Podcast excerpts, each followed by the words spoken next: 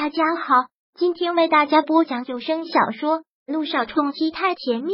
想阅读电子书，请关注微信公众号“朝会阅读”，并回复数字四即可阅读全文。第九百三十三章，什么人会袖手旁边，会冷漠以对，更是对幸灾乐祸。而那个作为他父亲的那个人，在雨欣躺在病床上命在旦夕急，需要他来给他做肝移植的时候，他在哪里？雨欣病死他乡的时候，他在哪里？柳荣死后，只有他一个人孤零零给他发丧的时候，他又在哪里？所以不能有任何的心软，不用有丝毫的难过。这边柳微微努力的说服着自己，而另一边梁家则是爆开了锅。整个远山集团上上下下都如同是热锅上的蚂蚁。这次萧谭亲自出手，又加上证据确凿。梁家被摧毁，这是板上钉钉的事，毫无疑问。事情一出，远山集团的很多员工都纷纷连忙辞职。不过短短一天的时间，整个远山集团就都发生了天翻地覆的变化。姚诗如那个贱人，一定是他，一定是他，一定是他把那份证据交给萧谈了。那个贱人，那个贱人！看到这个消息，梁雨琪马上想到的就是姚诗如。立马就气愤的跳了起来，很大声的骂着：“现在骂他还有什么用啊？远山，远山，你快想想办法，这次要怎么办啊？还有谁可以帮我们啊？”这下子是彻底把苗心吓得不行，慌忙的拉着梁远山想办法。这次梁远山倒是很淡然，之前事情没出之前，他还每天担心焦虑，事情出了之后。倒是有一股痴然认命的意思。远山集团上上下下也发生了很大的变动，而且这次又是萧谭亲自出手，铁证又摆着，梁远山没有任何想要钉甲的意思。面对梁雨琪和苗心的焦虑不安，梁远山从容麻木的出奇，缓缓的说道：“这次萧谭亲自出面，还有谁敢站出来帮我们？再者，就算真的有人帮我们，又怎样？那份证据是铁证。”谁也帮不了我们。听到这句话，苗心身子彻底的软了下来，满眼都是绝望。什么意思？这么说，我们梁家真的要完了？远山集团要没了，这个房子也要没了，还有我们的车、我们的钱，全没了。不不不，我不要，我不要！要是没有了这些，我还怎么活？不能这样，不能这样！念到这，苗心忽的眼睛。一亮不知道是想到了什么，慌忙的去拽住了梁远山的衣服，紧张的说道：“远山，要不然我们去求柳微微，去求求柳微微，让他放我们一马，说不定会有用，说不定萧谭就能放我们一马了。”妈，您在说什么呢？我们怎么可以去求那个贱人？这一切难道您还看不出，就是柳微微从中作梗吗？我们怎么可以去求他？怎么可以？一听到这句话，梁雨琪马上出来反对。可是不去求他，我们就只有死路一条了。傻丫头，都到这个时候了，到底是颜面重要，还是我们梁家重要啊？苗心怒斥着梁雨琪，没有办法，真的没有任何的办法。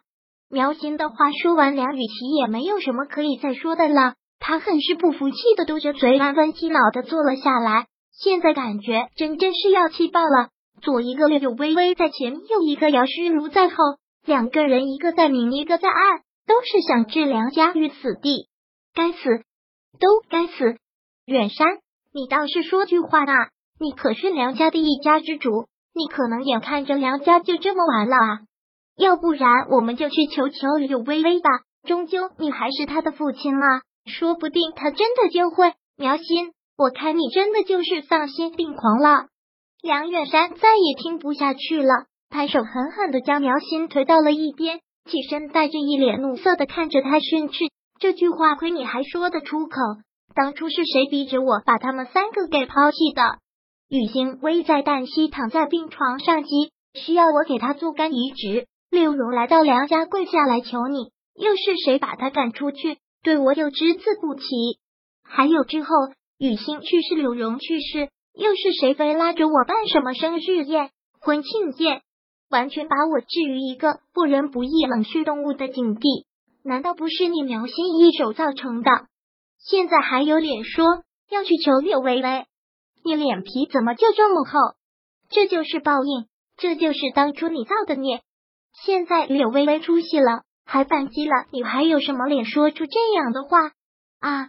梁远山这次真的是怒不可遏了，也突然内心就有了片刻的平静。之前不知道背后的人就是萧谈，现在知道了，知道这件事跟柳微微有关，他倒是释然了。如今柳微微找到了这么大的靠山，至少他这个做父亲的应该感到了有了一丝的欣慰和赎罪。这么多年，他亏欠他们母女三人的实在是太多，不应该说那不是一种亏欠。而让柳微微对自己成了一种仇恨，这么多年了，仇恨也该到了释放的时候了。我这辈子最后悔的事，就是为了梁家的财产，亲手破坏了那么好的一个家庭，抛弃了一个那么好的妻子，还有两个可爱的女儿，然后娶了你。如果梁家注定要毁，那毁了他的人不是柳微微，也不是萧谈，是你，是我，是我们所有这些有罪的人。梁远山很是大声的说了一句，这句话完全将苗心给激怒了，立马跟个泼妇一样的吼出来：“梁远山，你这个忘恩负义的东西，你刚才这话什么意思？什么意思啊？说罪魁祸首是我是不是？是说都怪我是不是？”苗心本来就要崩溃了，听到这个就越发的不能控制，真真就如同一个泼妇一样，完全不顾形象的上前。撕扯着梁远山的衣服，而梁远山也不给予任何的反应，就是这样任由他吼，任由他厮打着自己。而梁雨琪在一旁，真心已经是崩溃，本来都已经到了这个地步了，竟然又露出了这个家的本性，支离破碎。老爷，外面有人要见您。就在这乱成一团的时候，有佣人进来，恭敬的向梁远山汇报。这个时候，谁会来？不管是谁来，这会儿梁远山都没有任何的心思见客，便干脆回道：“谁也不见。”老爷，可是来的人说，如果您知道他是谁，就一定会见到。佣人转达了来者的意思。听到这句话，梁远山愣住：“会是谁？会是谁？”他知道后一定会见。本章播讲完毕，想阅读电子书，请关注微信公众号“朝会阅读”，并回复数字四。即可阅读全文。